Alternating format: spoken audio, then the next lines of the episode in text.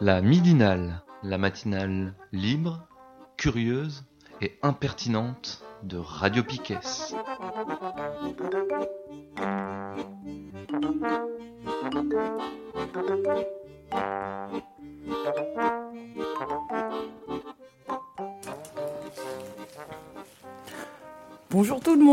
Êtes dans la midinale du 3 juin 2019.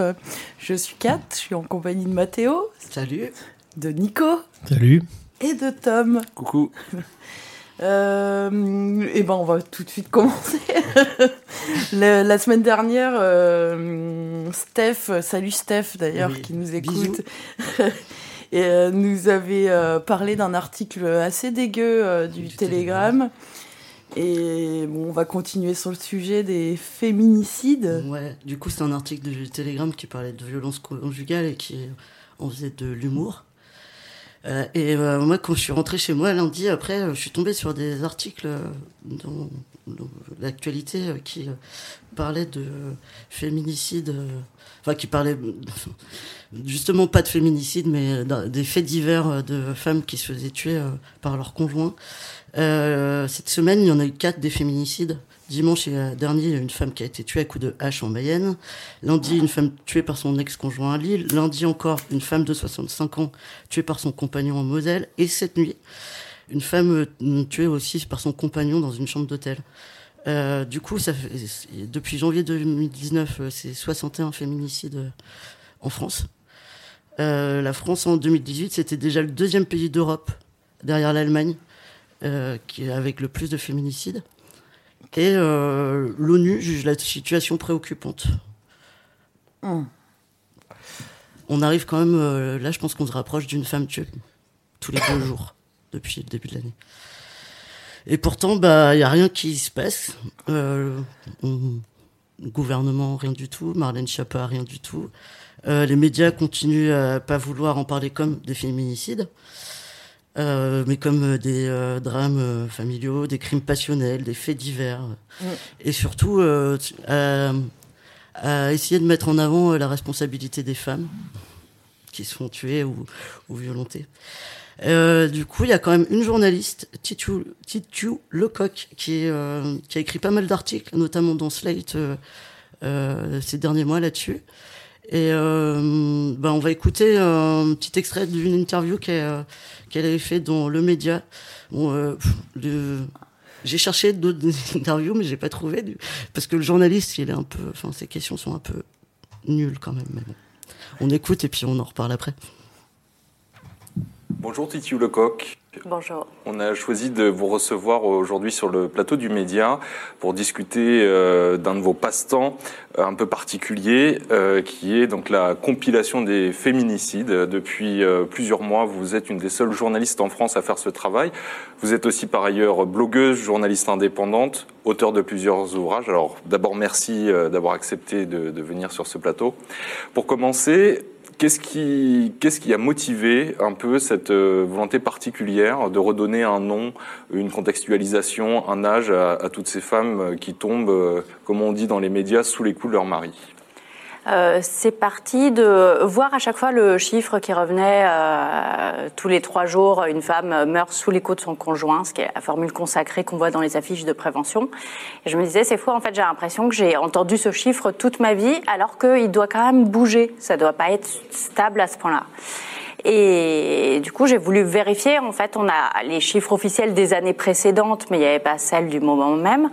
Et je me suis mis en place, mais sans savoir ce que j'en ferais d'un point de vue journalistique, des alertes sur mes mails. Et donc, je recevais tout ce qui était surtout la presse quotidienne régionale sur effectivement tous les féminicides. Et, euh, et, au bout de plusieurs mois, comme ça, les compiler, mais c'était juste pour moi, pour me rendre compte de ce que ça donnait. J'ai décidé d'en faire une liste parce que je me suis rendu compte de ce que c'était vraiment, quoi. Et que le chiffre euh, tous les trois jours, alors était vrai, mais que ça m'avait induit sur plein d'idées fausses qui, je pense, sont très partagées. Et la plus forte, je pense, la plus grosse révélation, ça a été de me dire, elle ne meurt pas sous les coups. C'est pas des femmes battues où un coup va trop loin. C'est euh, de manière générale le mari qui prend le couteau et qui plante son épouse. Est-ce qu'il y a par exemple un profil type euh, de la femme euh, assassinée par son conjoint ou pas du tout? Qu'est-ce qu'on apprend en compilant comme ça toutes ces informations? Moi j'avais quand même un peu le préjugé que c'était peut-être des femmes au foyer plutôt, un peu isolées socialement, pas insérées. Et, euh, et, pas du tout. elles peuvent être orthophonistes, viticultrices. Enfin voilà, c'est des femmes qui travaillent, qui ont leur carrière. Donc tous les milieux sociaux, il n'y a pas de portrait type. Et plus frappant, c'est tous les âges. Et ça, ça a été une grosse révélation aussi. Sur cette question de la notion du féminicide, récemment dans l'actualité, euh, il y a l'affaire Daval hein, qui, comme on dit, a défrayé la chronique. Euh, je lisais sur les réseaux sociaux, ça vous a beaucoup agacé la manière dont les médias ont traité ce sujet. Vous avez parlé d'un cas d'école. Est-ce que vous pouvez nous expliquer un petit peu pourquoi? Qu'est-ce qu'il y a eu de particulier le traitement de cette affaire? C'est-à-dire que dès le départ, on est quand même sur alors un fait divers. Euh, la joggeuse emballement sur la joggeuse, les femmes ne doivent plus courir, euh, faire du footing toute seule, c'est trop dangereux, En fait, la piste de la joggeuse était uniquement la version du mari. Personne ne l'avait vu faire du jogging ce jour-là. Donc ça, ça a été la première erreur. Et après, même quand euh, le mari euh, avoue, j'ai trouvé que les médias reprenaient à leur compte ce qui étaient les formules de l'avocat de la défense, en fait. Donc l'accident, euh, un garçon euh, faible, euh, Alexia Daval qui aurait eu une personnalité écrasante. Donc vraiment sur une affaire comme ça, l'autre truc qui m'a énervé, c'est que c'était l'occasion de parler des violences faites aux femmes et des féminicides. Qu'est-ce que ça aurait changé si tous les médias avaient accepté ce terme féminicide que, que vous portez dans votre couverture journalistique? Le féminicide, ça a l'intérêt de sortir de la case fait divers c'est pas euh, Jonathan qui a tué Alexia. On décide de le traiter, même si en vrai Jonathan a tué Alexia, mais on décide de le traiter comme un fait de société. Ça, c'est pas à la justice de trancher un fait de société. C'est, en, l'occurrence, je pense aux journalistes de se dire cette affaire ressemble à beaucoup d'autres affaires, traitons-les de manière un peu globale pour montrer qu'il y a quelque chose qui ne va pas dans notre société c'est, ça n'est pas normal que des femmes meurent parce qu'elles sont des femmes. Et c'est ça le fond de, ces histoires-là, en fait. Toute femme qui est tuée par un homme n'est pas victime d'un féminicide, c'est un peu plus compliqué. Le féminicide, voilà, c'est euh, qu'est-ce qui, dans les relations de genre, fait qu'un homme prend le pouvoir sur une femme au point de décider si elle peut vivre ou, si elle doit mourir.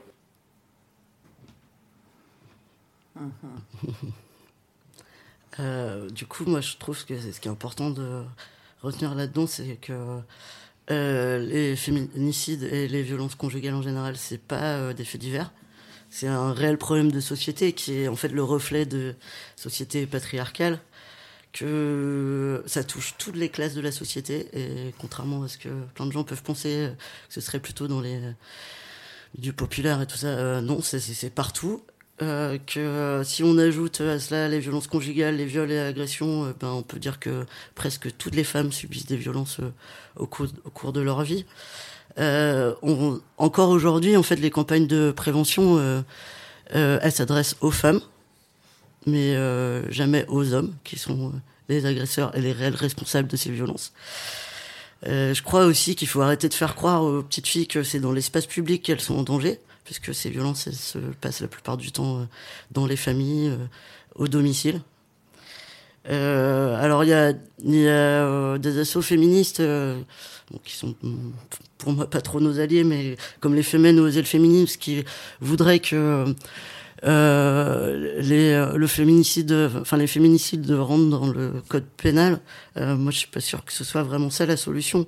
Je pense que le problème, c'est un problème d'éducation genrée et de construction genrée en fait qu'il faut c'est à ça qu'il faut s'attaquer c'est ça qu'il faut remettre en question et, le rôle de l'école euh, tout ça.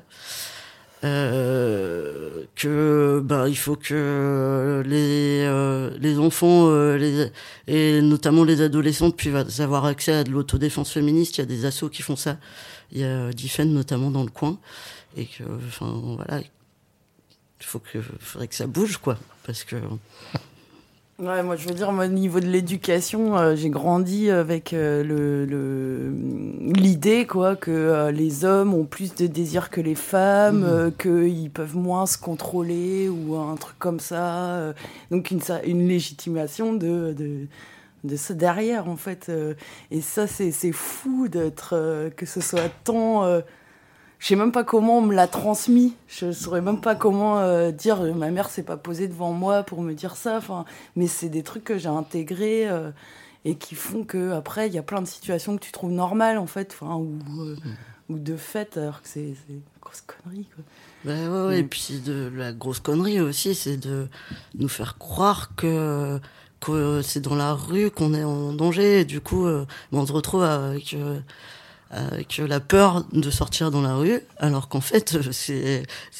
Alors oui, évidemment, il y a des agressions qui se passent dans la rue, euh, mais ce mythe du violeur, le monstre, tout ça, en fait, faut, faut absolument le déconstruire parce que parce que la plupart des violences, elles se passent à la maison. À la maison, avec euh, les frères, euh, les, les, enfin, les parents, euh, le, le, conjoint.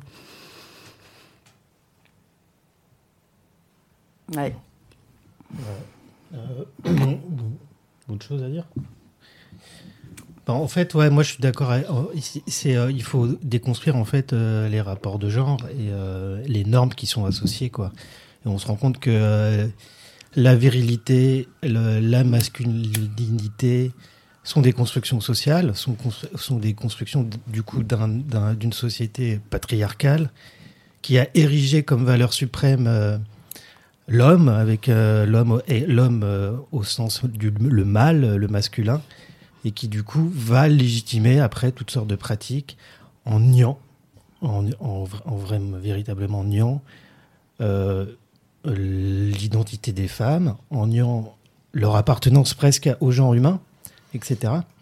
Donc c'est tout ça qu'elle a déconstruire. Et du coup, c'est sûr que, comme font les journalistes, présenter euh, tous ces problèmes comme des faits divers, comme des crimes passionnels, comme des choses relevant de la sphère privée, ou voilà, bah, c'est nier quand même la réalité euh, sociale, quoi, et euh, la réalité de, ce que vivent euh, la plupart des gens partout, en France comme ailleurs, quoi. Voilà, donc, moi, en lien avec, avec ça, j'ai voulu, à la midinale, parler d'un livre que je suis en train de lire. Donc, je vais pas le présenter parce que, voilà, j'ai pas fini.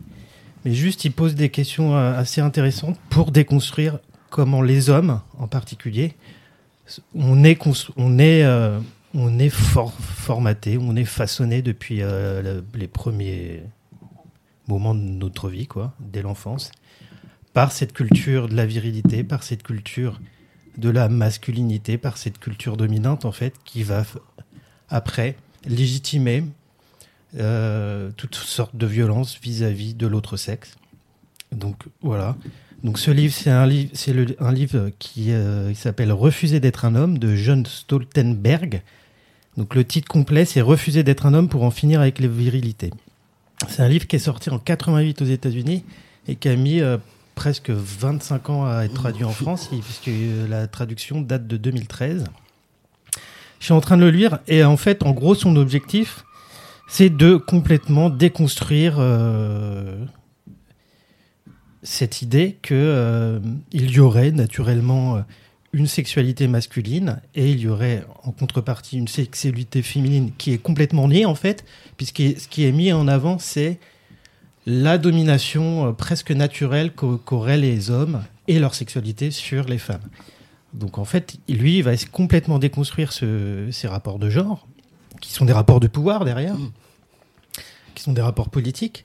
Du coup, il va s'attaquer vraiment à, il va essayer de s'attaquer à qu'est-ce qui fonde dans, notre ordre social cette espèce de d'opposition radicale là, qui est complètement construite, hein, qui est culturelle. Il n'y a pas une nature de, du masculin qui serait comme ça, euh, qui, qui, qui, comment dirait, qui, ouais, qui serait naturel et qui, qui, voudrait dire que bah, voilà, il y a rien à faire. Euh, les hommes, ils ont tel désir. Euh, bon, bah c'est comme ça.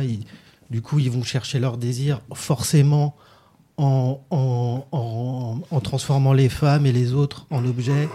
Et du coup, il y aurait aussi une, identité féminine comme ça naturelle. En fait, non, les, choses sont construites socialement, culturellement. Du coup, voilà, son objectif, c'est de déconstruire ça et d'essayer après, dans un deuxième temps, de réfléchir à un projet radical du qu'est-ce que vous serez une véritable égalité sexuelle.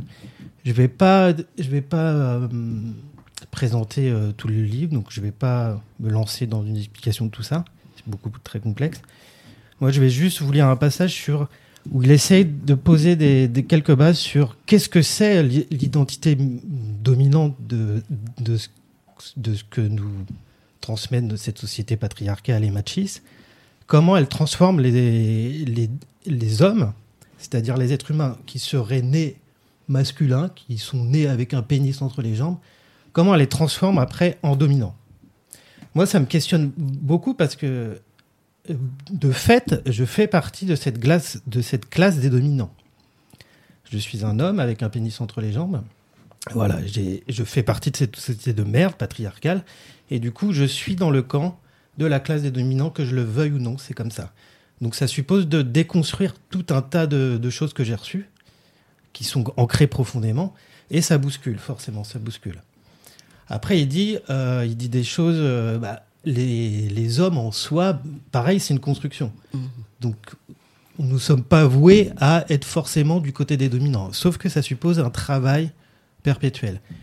Lui, il se place, il se dit, euh, John Stoltenberg, il se dit féministe radical, mais il dit qu'il y a un problème, en fait, euh, dans le mouvement féministe, quand on est un homme, c'est euh, il y a une tendance de parler à la place des femmes et du coup d'oublier, bah, d'oublier en fait les expériences de, chacun et de chacune.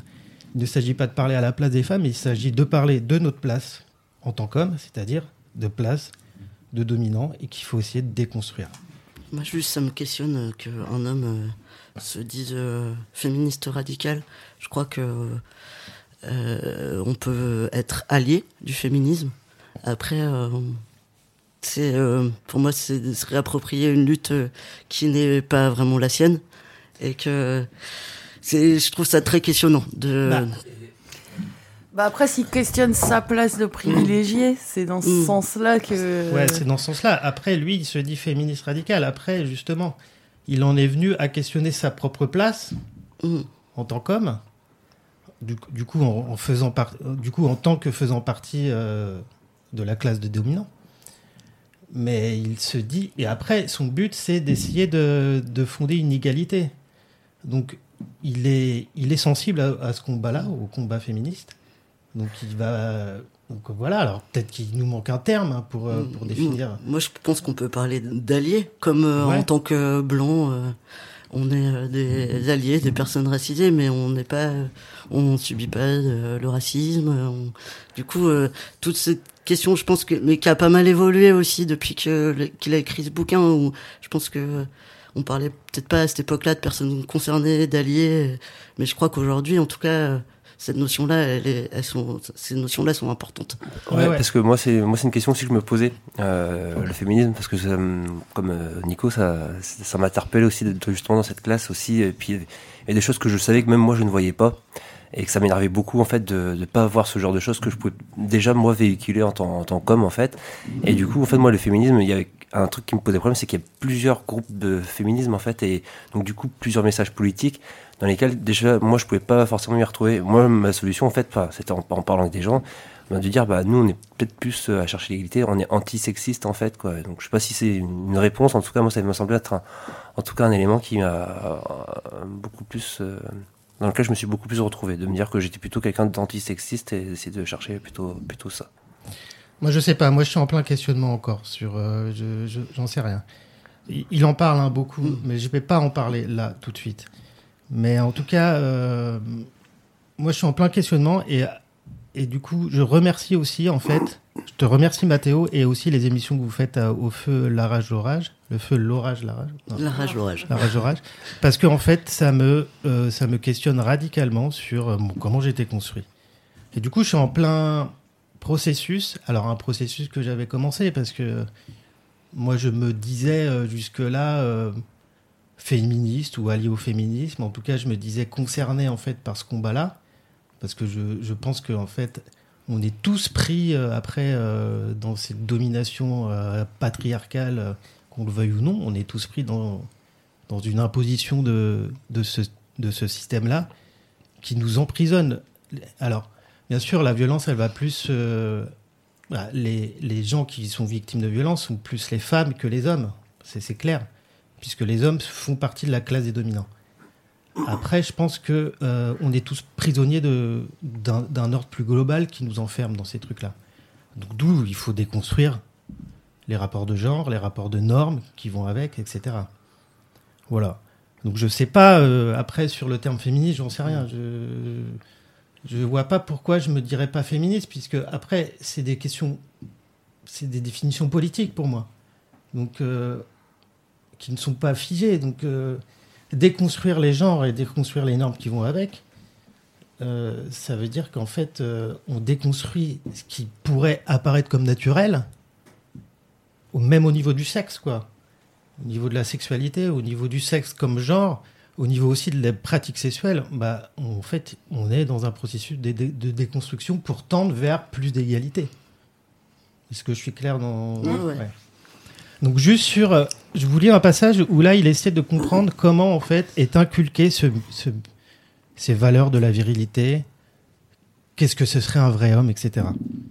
Et du coup, on va se rendre compte que ça légitime après les violences exercées sur l'autre sexe, sur les femmes, et, et avec pour conséquence aussi de nier vraiment ce que vivent les femmes intimement dans leur pratique. On en, fait des objets, du coup, leur sexualité, en fait, elle n'existe pas. Elle est juste là pour le plaisir des hommes, pour faire simple. Ouais, et on peut rajouter aussi que, euh, en plus des femmes, euh, il y a d'autres personnes qui euh, subissent ces violences. C'est bah, toutes les personnes qui sont nées, euh, euh, enfin, été assignées hommes et qui euh, rentrent pas dans euh, tout ce qui est considéré comme la masculinité, la virilité euh, normale entre guillemets. Du coup, eh ben, euh, les PD, les femmes trans, euh, enfin que Exactement. Mm. Ouais, ouais. Donc voilà, je vous lis ce passage qui, fait, qui est euh, extrait du- d'un texte qui s'appelle Comment le sexe vient aux hommes, qui date un peu, hein, parce que ce texte, la première fois il- qu'il l'a lu en public, c'est en 87. Donc ça date, mais il pose des questions euh, qui sont encore d'actualité. On peut dire malheureusement, mais voilà. Alors, je lis l'extrait. Ce que je dis, c'est que la sexualité ne possède pas un genre, mais en crée un. Elle crée, pour les personnes qui s'y adaptent, selon des façons étroites et spécifiées, la confirmation pour l'individu d'appartenir à l'idée d'un sexe ou d'un autre. Donc déjà, en fait, appartenir à un sexe ou un autre, c'est une construction. C'est une construction imposée par un ordre. Voilà. Ce qu'on qualifie de sexualité masculine est une connexion inculquée entre des sensations physiques particulières et l'idée d'une identité sexuelle masculine. Réaliser cette identité sexuelle masculine exige qu'un individu s'identifie à la classe des hommes, à savoir qu'il accepte comme sienne propre les valeurs et les intérêts de cette classe. Une identité sexuelle masculine pleinement réalisée exige également la non-identification à tout ce qui est perçu comme non masculin ou féminin. Du coup, on exclut directement le féminin, ce qui, en tout cas, ce qui ne relèverait pas du masculin. On les exclut, puis après, du coup, ça y est, c'est déjà un premier pas pour en faire un objet et nier, euh, nier leur être, quoi. Un homme ne doit pas s'identifier aux femmes, il ne doit pas s'associer aux femmes au niveau des sentiments, des intérêts ou des actes. Son identité comme membre de la classe de sexe homme dépend absolument de son niveau de répudiation des valeurs et des intérêts liés à la classe de sexe femme. Je crois que quelque part dans notre fort intérieur, chacun et chacune de nous a toujours su quelque chose de la relativité du genre. Parce que c'est une construction. C'est pas naturel. Nous savons au fond que nos corps abritent des ressemblances profondes, que nous sommes toutes et tous innervés de façon à vivre en profonde harmonie une résonance érotique avec le corps d'une personne à nos côtés. Peu importe du coup notre genre, notre sexe, notre genre. Au plan physiologique, nous sommes beaucoup plus semblables que différents. Les structures tissulaires qui sont devenues labiales et clitoridiennes ou scrotales et péniennes n'ont pas oublié leurs origines communes. Leurs sensations viennent de la même source. Les réseaux nerveux et les entrelacs sanguins de nos bas-ventres réciproques bourdonnent d'électricité et de fluide comme s'ils étaient interreliés et irrigués de concert. C'est ce que nous vivons quand nous ressentons les sentiments de quelqu'un d'autre. C'est ce qui peut se produire quand du sexe est mutuel, égalitaire, réciproque et de l'ordre d'une communion profonde. Là, derrière, en fait, il, il- il fait une proposition de on pourrait avoir des relations de sexe euh, égalitaires, mutuelles, etc. Mais ça suppose déjà de déconstruire les genres, de déconstruire les sexes. Voilà. Vous, vous me dites hein, quand c'est pas clair ou. Non, c'est clair, c'est clair. Mais alors pourquoi est-ce que certains d'entre nous qui avons un pénis trouvons sexy de contraindre quelqu'un à baiser contre son gré? Ça peut peut-être nous donner des clés. Co- Comment en fait, comment les, les hommes dominants qui du coup vont aller jusqu'au viol et jusqu'à la tuer des, des gens construits comme étant d'un autre sexe, comment en fait ils ne ils sont, ils sont construits déjà socialement pour ne pas interroger euh, ce- ce- ces actes de violence quoi. Certains d'entre nous bandons même plus dur dans la mesure où la personne résiste. Certains d'entre nous qui avons un pénis allons jusqu'à croire que certaines d'entre nous qui n'en ont pas souhaitent être violées. Et pourquoi est-ce que certains d'entre nous qui avons un pénis trouvons sexy de traiter d'autres personnes comme des objets, comme des choses à acheter et à vendre, des corps impersonnels à posséder et consommer pour notre plaisir sexuel? Pourquoi est-ce que certains d'entre nous qui avons un pénis sommes excités par le sexe, aux accents de viol, et par le sexe que colporte la pornographie pourquoi est-ce que tant d'entre nous qui avons un pénis voulons du sexe aussi antisexuel? Il y a une raison, bien sûr. Nous devons donner au mensonge, donc le mensonge qui a des sexes, deux sexes différents et dont un qui est dominant sur l'autre, nous devons donner au mensonge une apparence de réalité. Et comme c'est un très gros mensonge, il faut que chacun contribue à le maintenir, sinon le mensonge apparaîtra pour ce qu'il est. Imaginez l'énormité des efforts que nous devons tous faire pour maintenir en vie le mensonge en chacun de nous. Quel terrifiant défi à relever pour faire de ce mensonge une réalité sociale. C'est la mission d'une vie entière pour chacun d'entre nous né avec un pénis. Avoir une sexualité qui donne au sexe masculin l'impression d'être réel et qui nous donne l'impression d'en faire réellement partie. Nous grandissons tous en sachant exactement de quel genre de sexualité il s'agit. C'est le genre de sexe que l'on peut avoir quand on force la main à quelqu'un, quand on tyrannise cette personne. C'est donc le genre de sexe qui rend notre volonté plus importante que la sienne. Ce genre de sexe facilite beaucoup le mensonge. Ce genre de sexe nous donne l'impression d'être quelqu'un d'important et il transforme l'autre en personne sans importance. Ce genre de sexe nous fait nous sentir réels, pas artificiels. C'est un genre de sexe qu'ont les hommes pour se donner le sentiment d'être un vrai homme. Voilà, je m'arrête là. Tout ça pour dire qu'il y a du boulot. Alors, comme on l'a dit, c'est un problème d'éducation. Donc, du coup, un gros problème de politique, en fait, derrière? De déconstruction personnelle, individuelle, que, que chacun euh, doit faire? Voilà. Moi, j'en euh, j'en suis là aussi, à me déconstruire. Et du coup, ce titre, Refuser d'être un homme, il est, il est radical. Refuser d'être un homme, quoi. Tout en restant humain. Alors, euh, voilà, c'est du boulot.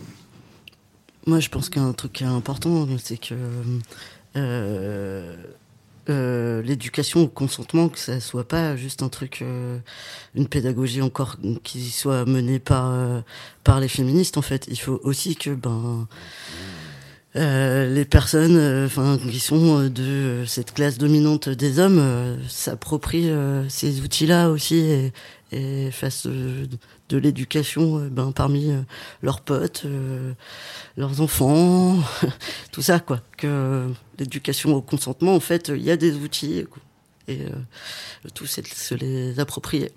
Ouais, ça va faire euh, autant pour les, les femmes que pour les hommes, quoi. C'est vrai que. Mm. Parce que c'est assez fou, ça, sur le désir, quand même, euh, ce que ça engendre. Enfin, moi, je sais que j'ai intégré aussi toute une série de choses que je suis obligée de, de chercher à déconstruire et que c'est pas facile. Et que. euh, en tout cas, moi, je trouve difficile d'assumer mon désir. Euh, comme si c'était pas normal d'en Mm. avoir. Et, euh, et ça aussi, c'est du boulot. Tu vois. En fait, il y a du boulot pour- tout le monde, Oui. quoi. A- Ouais, ouais. a- Et, oui, et de ce truc d'apprendre à, à dire non aussi, et de, c'est c'est aussi une déconstruction pour Ouais. Euh, les personnes euh, assignées femmes, quoi. Ouais. Des réactions? Une petite pause? Petite pause. Après, Ah. euh, moi, je dis juste que ben, on en reparlera et, euh, et encore une fois, euh, ce, que vous a- vous a- ce que vous avez apporté avec euh, votre émission et ce que tu peux dire souvent à la midinale, euh, moi, je trouve ça euh, essentiel, quoi, comme euh, que déjà comme comme propos qui qu'on n'entend pas ailleurs et du coup qui peuvent aider à, à nous déconstruire, à critiquer euh, la- et, et l'ordre dominant. et, voilà quoi. Il y a du travail, on l'a dit. Mais du coup, on va en reparler. Je vais, je vais finir ce livre et euh, je pense que ce sera l'occasion d'en reparler à un moment ou à un autre à la midinale. Peut-être pas tout de suite, peut-être à la rentrée, on verra.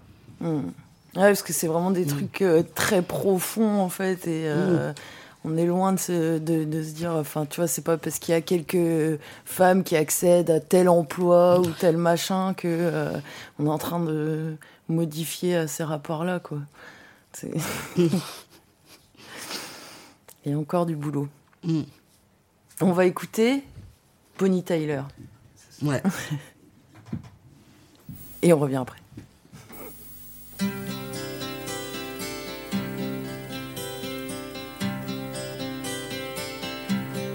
It's a heartache, nothing but a heartache. Hits you when it's too late. hits you when you're down. It's a fool's game, nothing but a fool's game. Standing in the cold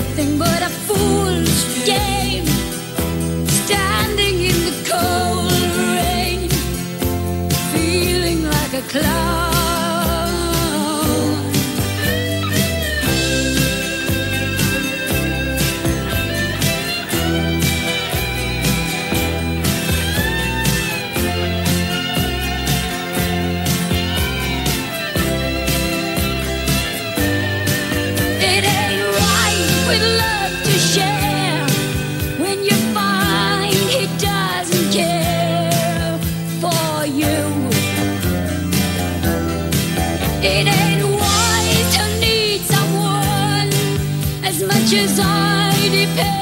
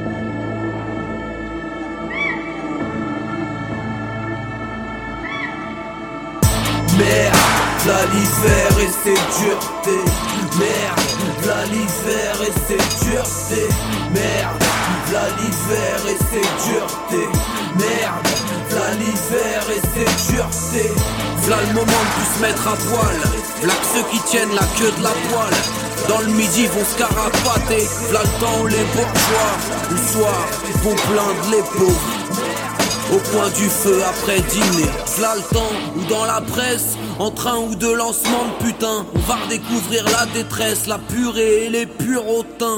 Les journaux, même ceux qu'on de la guigne, vont être pleins d'appels larmoyants, plein de sanglots à trois sous la ligne. Ce qui va s'en évader des larmes, en couler de la pitié. Plein de les c'est comme vendre ses charmes, c'est un vrai commerce, un métier.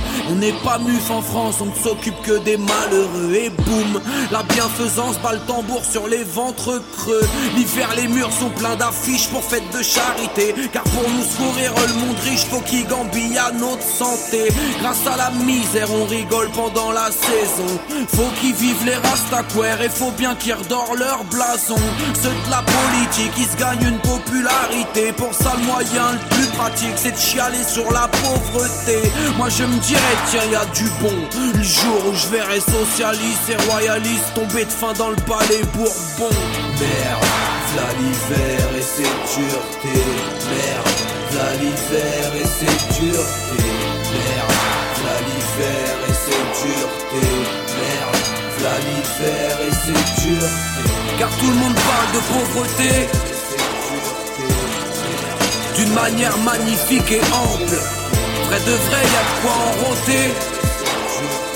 Mais personne veut prêcher d'exemple ainsi regarder les employés, c'est de l'assistance évidemment, qui n'assistent qu'aux enterrements des pauvres qui paient pas leur loyer. Puis contemplons les artistes, peintres, poètes ou écrivains, car ceux qui font des sujets tristes nagent dans la gloire et les bons vins. Pour eux les pauvres c'est une bonne chose, un filon, une mine à boulot. Ça se met en drame, en vers, en prose et ça fait faire de chouettes tableaux. Oui j'ai remarqué mais j'ai peut-être tort, ceux qui se font nos interprètes en géniant sur notre triste sort se retirent tous après fortune faite, ainsi que néant littérature, nous avons notre Victor Hugo qui a tiré des mendigos de quoi caser sa progéniture. En peinture, y a un troupeau qui gagne la forte somme à nous peindre plus top que nous sommes. Les poux aussi vivent de notre peau.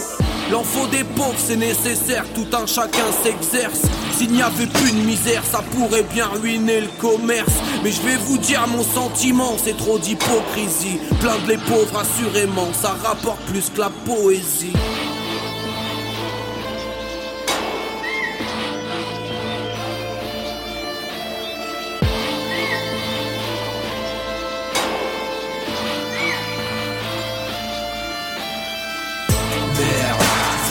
L'hiver et ses duretés. Merde, v'là l'hiver et ses duretés. Merde, v'là l'hiver et ses duretés. Merde, v'là l'hiver et ses duretés. Je le prouve, c'est du pain assuré.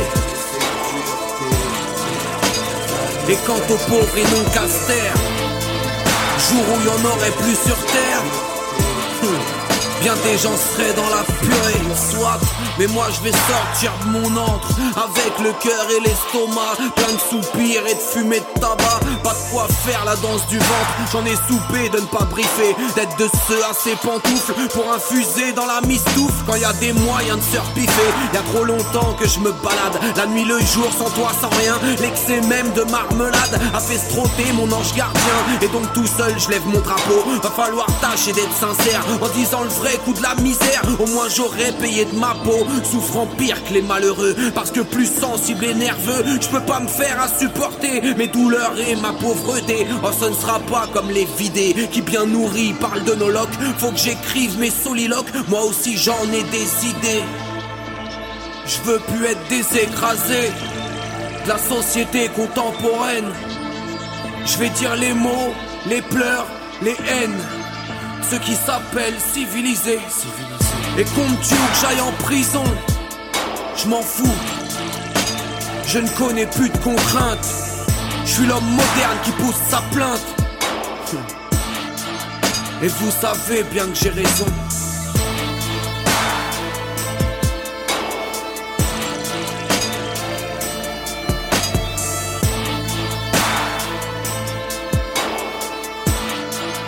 Et vous savez bien que j'ai raison.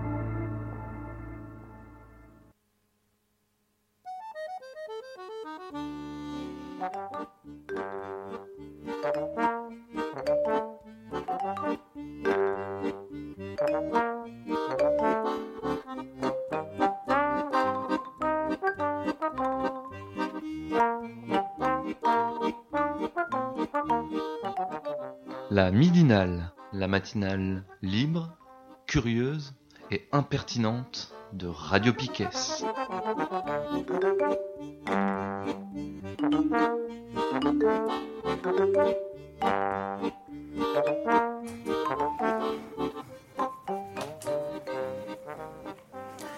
On est toujours lundi 3 juin et c'est la midinale sur Radio Piquet. On vient d'écouter un morceau de musique de Virus qui euh, reprend. Euh, enfin, l'album s'appelle Les Soliloques du pauvre et c'est le titre d'un recueil de poèmes de Jehan ou Jehan Rictus qui euh, qui est né au 19e et donc qui a vécu fin 19e début 20e à Paris et qui était clochard euh, pendant au moins euh, dix ans de sa vie et qui a écrit des poèmes sur sa sur ce qu'il ressentait sur sa sur comment il vivait. Et c'est tout tout l'album euh, il y a, a peut-être 6 7 chansons quoi. C'est que des, des poèmes que donc Virus a repris réactualisé un peu parce que c'est vraiment la langue euh, euh, du Paris populaire euh, de l'époque. Et il y avait certains trucs qui étaient incompréhensibles, des mots, des et mais il a gardé des, des tournures de phrases du genre quand c'est Ilia, c'est Nia. c'est des trucs comme ça. Et mais c'est je trouve que l'album est vraiment très très beau. Et et il dit bien sa rage de la de, de la charité. C'est voilà, il est, chouette. Et il est disponible sur YouTube en intégrale. Euh, Mathilde nous a envoyé une petite chronique où elle parle de plein plein de bouquins qui lui ont plu et qui parlent de sorcières. On va l'écouter. Qu'est-ce qu'une sorcière? Qui est-elle et que représente-t-elle? Comment et pour quelles raisons la chasse aux sorcières fut-elle instaurée à la fin du Moyen Âge en Europe? Quel est le lien entre ce massacre des femmes guérisseuses accusées de sorcellerie, qui fut perpétré pendant plusieurs siècles, et la naissance du capitalisme dans nos sociétés occidentales? Quelles ont été les conséquences de la chasse aux sorcières sur nos sociétés actuelles, et plus particulièrement sur les femmes? Dans les années 70, c'est à ces questions qu'ont répondu les féministes, et parmi elles les chercheurs et militantes américaines Barbara Ehrenreich et Deirdre English, dans le récit Sorcières, sages-femmes et infirmières, une histoire des femmes soignantes, paru en 1973 et réédité en France en 2016 aux éditions Isabelle Cambourakis, ou encore plus récemment la journaliste Mona Chollet dans Sorcières, la puissance invaincue des femmes, paru en 2018 aux éditions La Découverte. Pour la dernière émission, émission de cette saison, je voudrais évoquer la figure fascinante de la sorcière en m'appuyant sur les essais des auteurs que je viens de nommer. Si je le fais, c'est pour tenter de pallier à une sorte de perte qui m'habite, une sensation de perte qui m'habite depuis que j'ai commencé à m'intéresser à la sorcière il y a de ça un an. J'essaie de comprendre le sentiment de manque qui naît en moi au fil des lectures sur ce sujet. Cette sensation s'accompagne d'une frustration, parfois même de colère et de révolte. Plus j'accumule des lectures, et plus, paradoxalement, j'ai l'impression d'être ignorante. Ou plutôt dépossédée, dépossédé d'un savoir qui, s'il n'avait pas été détruit, m'aurait peut-être été transmis à moi et aux autres membres de cette société et que j'aurais peut-être à mon tour pratiqué et enseigné. La sorcière, c'est une femme du peuple, guérisseuse, qui se fie à sa connaissance des plantes médicinales pour soigner. Elle parcourt les villages pour accoucher, avorter, soigner, prodiguer des conseils, et elle détient et cultive un savoir qu'elle exerce et transmet pour guérir. Je vous lis un extrait de l'essai des deux américaines, Ehrenreich et English. La bonne femme ou sorcière possédait quantité de remèdes éprouvés au fil des années d'utilisation. Un grand nombre de remèdes à base de plantes développés par les sorcières ont toujours leur place dans la pharmacologie moderne. Elles disposaient d'antalgiques, de remèdes pour faciliter la digestion et d'agents anti-inflammatoires.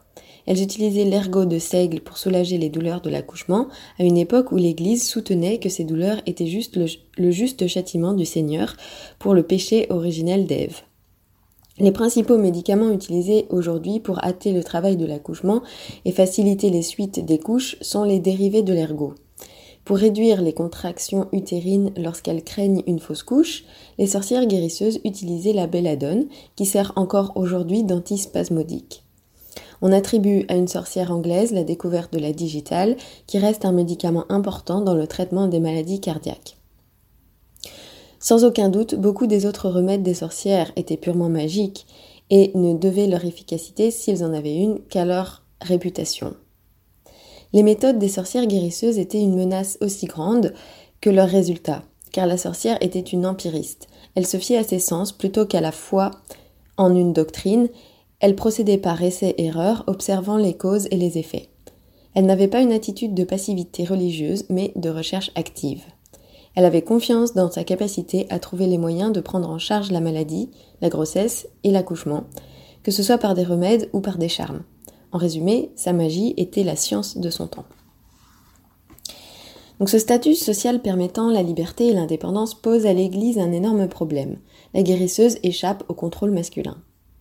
À partir du XIVe siècle, l'Église véhicule toute une série de calomnies tellement absurdes et irrationnelles que je ne vais même pas les nommer, afin de transformer la guérisseuse en sorcière maléfique, de discréditer son travail, de l'associer au diable qui l'habiterait et avec qui elle batifolerait sans vergogne lors du sabbat. À cause de l'emprise du diable, ces femmes s'adonnent à une sorcellerie à des fins malveillantes. À cette période, la classe dirigeante va alors mener une campagne de terreur et s'attacher à éradiquer cette partie de la population paysanne féminine, ce qu'on appelle la chasse aux sorcières. Elles sont alors arrêtées, jugées et exécutées, certaines d'entre elles lynchées et brûlées vives sur le bûcher après avoir subi de nombreuses tortures, sévices et viols, ou certaines autres laissées mourir dans leur cajot. Cachot. Aujourd'hui, on estime à environ 50 à 100 000 le nombre de victimes. Il s'agit d'une campagne bien organisée, financée et mise en œuvre par l'État et l'Église qui dure jusqu'au XVIIe siècle et qui non seulement perpétue un massacre d'une violence inouïe, mais prive aussi la population et les futures générations d'une pratique médicale empirique riche et efficace, d'ailleurs plus efficace que la médecine dite scientifique, par quoi elle sera remplacée à sa suite. En effet, la guérisseuse connaissait les plantes, les os et les muscles, à l'époque où les médecins tiraient encore leur diagnostic de l'astrologie. En lisant ces deux essais, je constate l'ampleur de la violence dont a été victime la guérisseuse, le degré d'obscurantisme et de misogynie auquel elle a fait face, et l'immense gâchis de son talent et de ses ressources. À partir des années 1970 aux États-Unis, la sorcière est réhabilitée, et aujourd'hui on assiste à une résurgence de cette figure, incarnation de la femme indépendante, active, cultivée et bienveillante. Pour conclure, je vous lis un extrait de l'introduction de l'essai de Mona Chollet qui explique ce que le mot sorcière lui évoque. Depuis où je le rencontre, où que je le rencontre, le mot sorcière aimante mon attention, comme s'il annonçait toujours une force qui pouvait être mienne. Quelque chose autour de lui grouille d'énergie. Il renvoie à un savoir au ras du sol, à une force vitale, à une expérience accumulée que le savoir officiel méprise ou réprime. J'aime aussi l'idée d'un art que l'on perfectionne sans relâche tout au long de sa vie, auquel on se consacre et qui protège de tout, ou presque, ne serait-ce que par la passion que l'on y met. La sorcière incarne la femme affranchie de toutes les dominations, de toutes les limitations. Elle est un idéal vers lequel tendre, elle montre la voie. Alors vive les sorcières et vive Radio Piquet. Merci Mathilde. Des réactions Si, moi je, peux conseiller un spectacle euh, sur euh, le thème des sorcières, ça s'appelle Punctum Diaboli.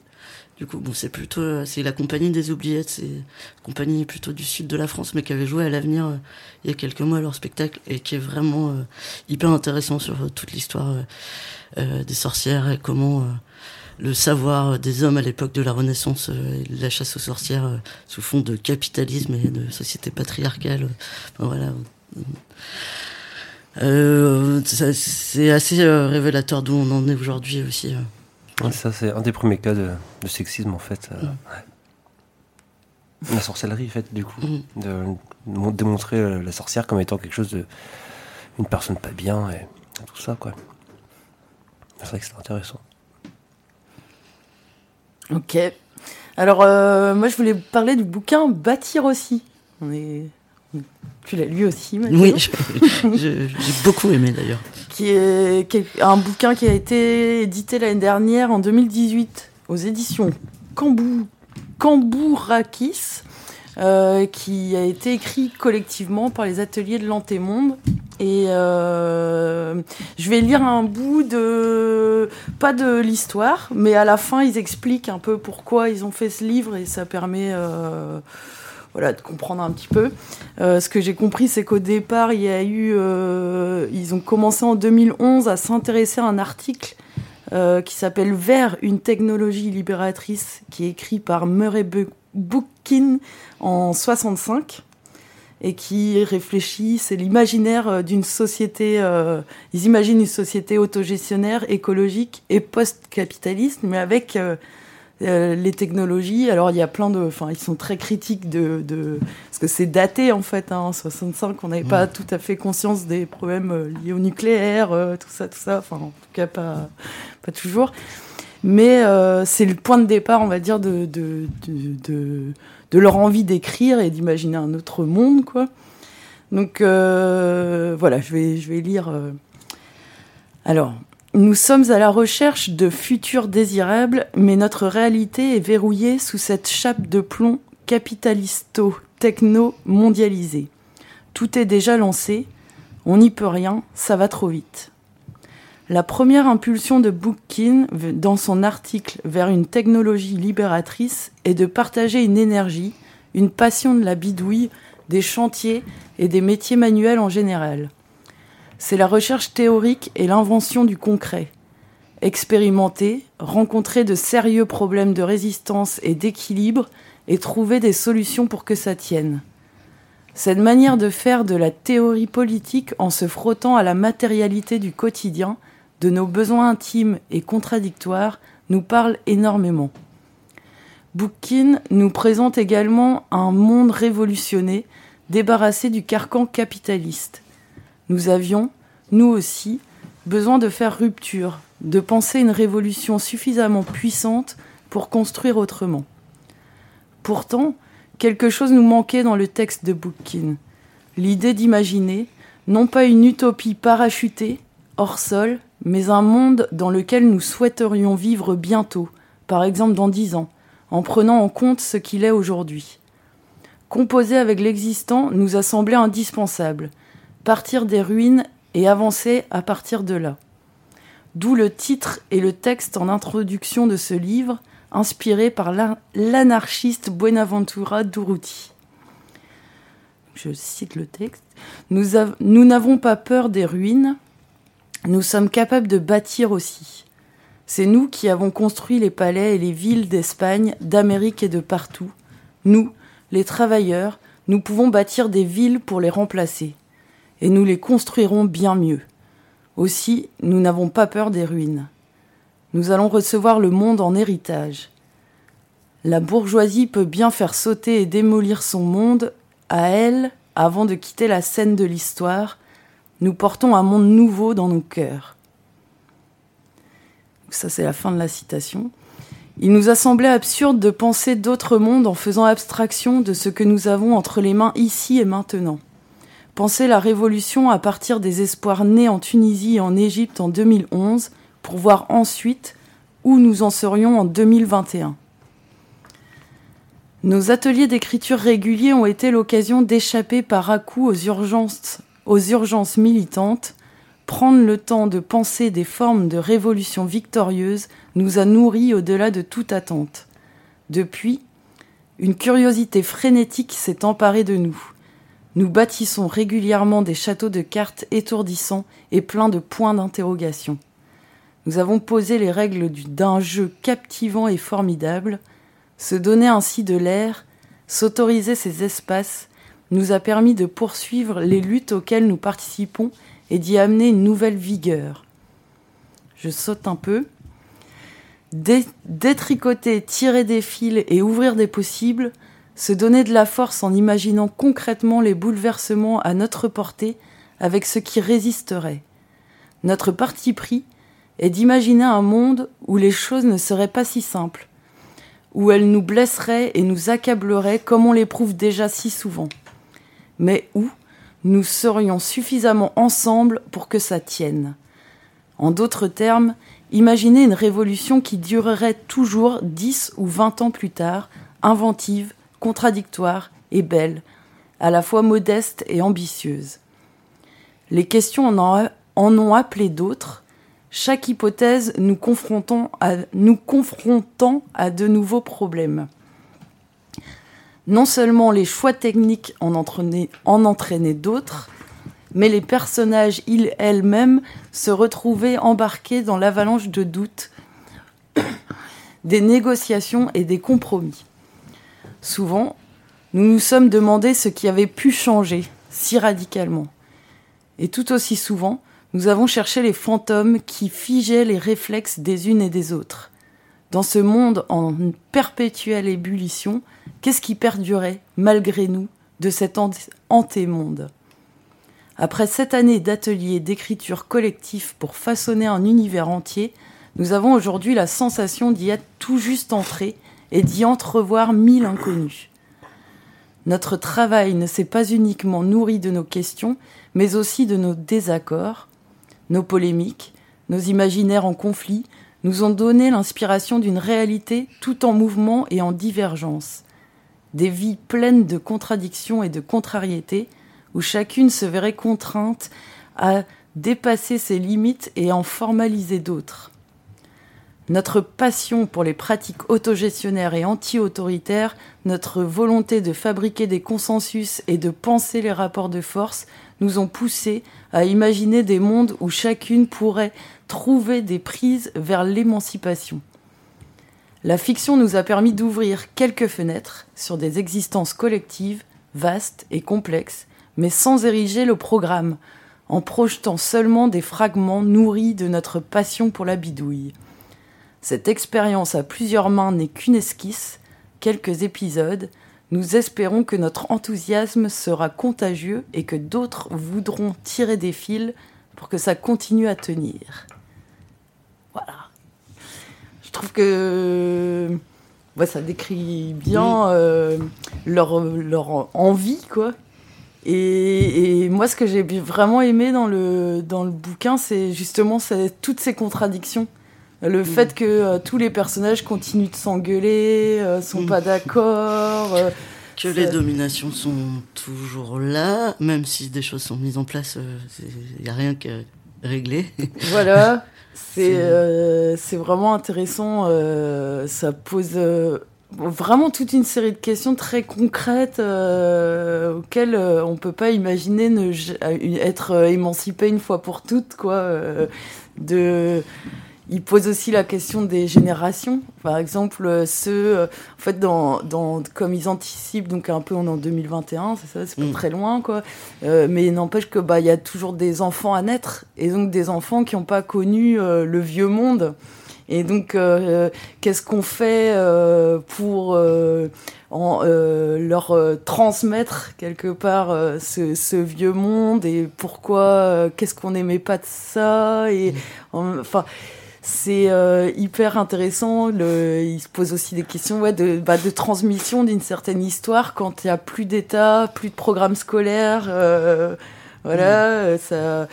Il y a l'organisation genrée, ben, on voit que euh, de, de, façon spontanée, euh, qui va euh, laver le linge et faire la cuisine, ben, mm. c'est les femmes. Qui, ça pose vraiment euh, beaucoup de questions, beaucoup de choses euh, assez chouettes. Le langage aussi, donc ils ont un nouveau mm. langage euh, avec donc on dit plus un vélo, hein, on dit la véla par exemple. il, y a, il y a toute une série de choses. Ils réfléchissent aussi à l'alimentation. qu'est-ce qui se passe au début, tu vois, de, de l'insurrection. les, les gens vont choper à bouffer dans les supermarchés. Il y a d'abord une certaine opulence en fait. Tout le monde a bouffé, euh, voilà, on peut aller. Puis au bout d'un moment, bah, c'est la pénurie. Et euh, ils, ils, imaginent que, en fait, à un moment, les campagnes euh, se barricadent pour se protéger parce que les gens de la ville viennent choper mmh. ce qu'il y a à manger chez eux. Enfin, c'est voilà, mais j'ai trouvé vraiment hyper. Euh, ouais, ça pose aussi beaucoup de questions sur la technologie. Euh, Notamment, il y a tout, ce, il y a tout un petit chapitre sur euh, l'histoire de, enfin, de cette question de laver le linge des machines à, la- des machines à laver. Alors, il y a les antithèques qui sont contre, forcément contre les machines à laver, mais il se trouve que les antithèques, c'est plutôt des hommes qui, eux, ne vont pas euh, au lavoir laver le linge, puisque c'est plutôt les femmes qui le font, et tout ça. Du coup, euh, j'ai bien aimé ce passage sur la question des machines à laver. Carrément, carrément. Euh, du coup, ce que j'ai vu aussi, donc ils ont un site internet. Le bouquin, en fait, il est, accessible sur internet euh, via leur site. On peut le lire en entier. Euh, et sur leur site internet, les ateliers de l'antémonde, donc ils disent que bah, ils continuent en fait et ils sont motivés à continuer à faire des ateliers d'écriture avec des avec les gens qui sont motivés. Donc ils peuvent a priori se déplacer et, et proposer des ateliers d'écriture comme ça pour essayer de continuer parce qu'en fait on peut très bien imaginer qu'il y en ait plein des bouquins euh, bâtir aussi un deux trois euh, et je trouve que c'est assez euh, réjouissant comme moi ça me donne envie de participer à un atelier d'écriture comme ça d'essayer de d'imaginer un peu qu'est-ce qui se passerait que, voilà mettre en scène des personnages et imaginer vraiment qu'est-ce qu'on veut et Là, surtout qu'on le fait pas vraiment. On, on met beaucoup d'énergie à critiquer le monde actuel, mais sans peut-être pas suffisamment réfléchir à qu'est-ce qu'on voudrait vraiment. Et Mm. comment, euh, surtout comment mettre en place euh, les choses et tout ça. Carrément. Donc bon bah voilà, je vous conseille. Bâtir aussi. Bonjour. Oui, alors pour Euh. expliquer, on a Guillaume qui vient d'entrer dans le studio parce que le bonjour comme ça, ça, ça peut, ça peut être particulier. Ou si vous venez d'arriver aussi, ce, ce bonjour vous est adressé. Voilà. Euh, Nico, est-ce que tu veux nous... Moment poésie. Moment Oui. poésie. Ah, Moment poésie. C'est un petit dédicace à Jean-Mi, euh, Jean-Michel Blanquer. Ode à Blanquer. Ayez confiance, nous dit Jean-Mi. Les boîtes à bac se frottent les mains. J'ai les lycées, rigole Vinci. Et fâche pour tous, tous les lundis. Les autres jours, ça simplifie. La vie, c'est pas très compliqué. L'école t'apprend à la fermer. Et puis tu vas te faire exploiter. Tu gagnes ce qu'on veut bien te donner. De toute façon, tu vas crever. Avant même d'avoir pu fêter ta 59e année. Cancer du plomb ou de l'amiante, cancer de courte ou longue fréquence, burn-out pour ta descendance. Ah, quelle belle vie vraiment on mène. Faudrait quand même qu'on se souvienne qu'à l'entrée des camps nazis, il y avait ceci qui était écrit Le travail rend libre.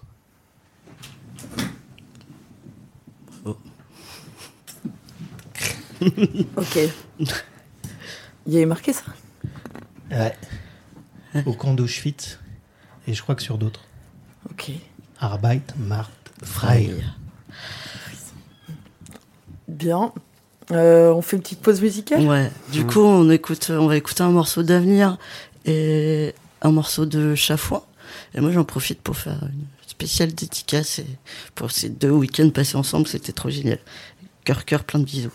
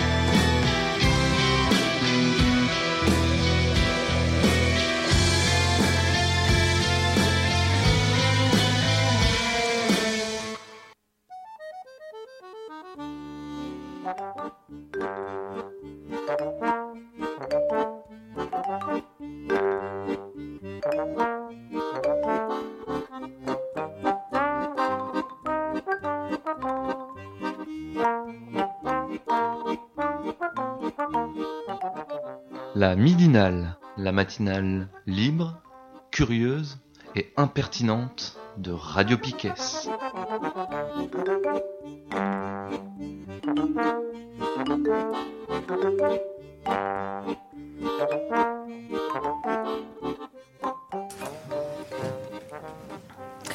On est toujours lundi 3 juin, c'est la midinale sur Radio Piquet. Et c'est la dernière partie, l'agenda. Qu'est-ce qu'il y a à faire euh, à Brest ou ailleurs euh, dans les jours à venir? Euh, et ben, on a écouté un morceau d'Avenir et du coup, ben, vendredi, il y a un concert au Tape-Cul à Plougastel. Du coup, avec Avenir, Guillaume Moule et Paco et Poupette. Voilà. Ça, c'est Mhm. vendredi à 19h au Tape-Cul à Plougastel. Le tape-cul, c'est euh, celui qui est au bord de l'eau, là. euh, Ouais. C'est pas au centre, enfin, au Ouais, bourg de. Plougastel. c'est, L'Auber- euh, euh. Ouais, c'est ça. Ouais. Du coup, face à la mer. Je crois qu'en plus, il fait beau. euh, Peut-être ça va jouer dehors. Mhm. Cool.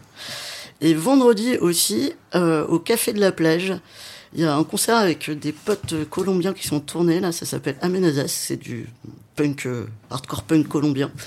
Avec Syndrome 81. Et du coup, je pense que ça doit être 19h ou 20h aussi au Café de la Plage. Ok. Voilà. Et samedi, euh, il y a la marche des fiertés à Rennes, qui sera suivie par une Pride de nuit. Du coup, ça va être trop, trop chouette. Ok. Oui, mais c'est bien sympa tout ça, Mathéo, mais euh, il y a des choses beaucoup plus intéressantes ce week-end. Il ne faut pas rester sur Brest, hein, désolé. Lol. Euh, non, il y a la fête du bourg à, Saint-Cadou, euh, vendredi et samedi, donc 7 et 8 juin. C'est organisé par Assomniac, qu'on a vu euh, récemment Machin Machine à- au Macorlan. Et donc Saint-Cadou, il y aura des, spectacles dedans, des, des jeux pour enfants, des concerts, donc les nœuds, padistir, baston, et donc c'est voilà vendredi et samedi à, Saint-Cadou, la fête du bourg. Alors, il y a la coopérative alimentaire Guérin qui a été créée il n'y a pas très très longtemps. C'est un, collectif autogéré permettant de vendre des produits de qualité, si possible locaux, et de préférence à des prix moins chers que ceux pratiqués dans les commerces. Euh, qui fait une permanence, deux permanences, jeudi 6 et vendredi 7 de 18h à 20h au PL Guérin pour en savoir plus et puis éventuellement adhérer à cette, euh, cette coopérative. Voilà. D'autres choses? Non. Non Par, par rapport à, la grille, on peut parler? Peut-être, ouais. Est-ce qu'il y a des choses cette semaine euh, sur il y, a les, il y a les Piquet programmes euh, habituels, c'est-à-dire euh, ce soir à, euh, quoi, à 19h, je crois, Oui. à la syndication féministe, dont le programme, bah, je vous, on vous laisse découvrir à 19h. Quoi d'autre cette semaine? Le chantier, peut-être? Oui, Parce que ça fait un moment qu'il n'y a pas eu de chantier. c'est vrai, c'est vrai. Je Mm. pense qu'il y aura un chantier cette semaine à 21h jeudi. Ouais, et le même jour à 14h, il y aura une, euh, un petit atelier avec des enfants qui viennent de Winnicott, l'hôpital de jour, je crois, de Winnicott, où on fait de la radio avec eux, et peut-être qu'on prendra le direct cette fois-ci. C'est bien possible. Vendredi, euh, alors je sais pas si c'est On n'est pas des cadeaux ou Ah oui. non, Lilith Martin et les autres à 17h. Je pense que c'est ma- Lilith Martin et les autres cette semaine. À 17h, du coup, en direct. Ok. Voilà quoi. Et voilà. Bon, ben, est-ce qu'on s'arrête là? Ouais, c'était une courte midinale. Ouais, carrément. Mhm. Ce serait la, la plus courte de la saison, je pense. Mais bon, il y a des fois, ça sert à rien de rester juste pour rester, quoi. C'est vrai. La qualité était là en tout cas. Autocongratulation, c'est bon. Oui. Dis ça? On Au revient revoir. la semaine prochaine, et puis, euh, puis Mhm. voilà, quoi. On sera... Bonne semaine, bisous, tout ça. Ouais. Tout ça, tout ça. tout ça, tout ça. Ciao. Salut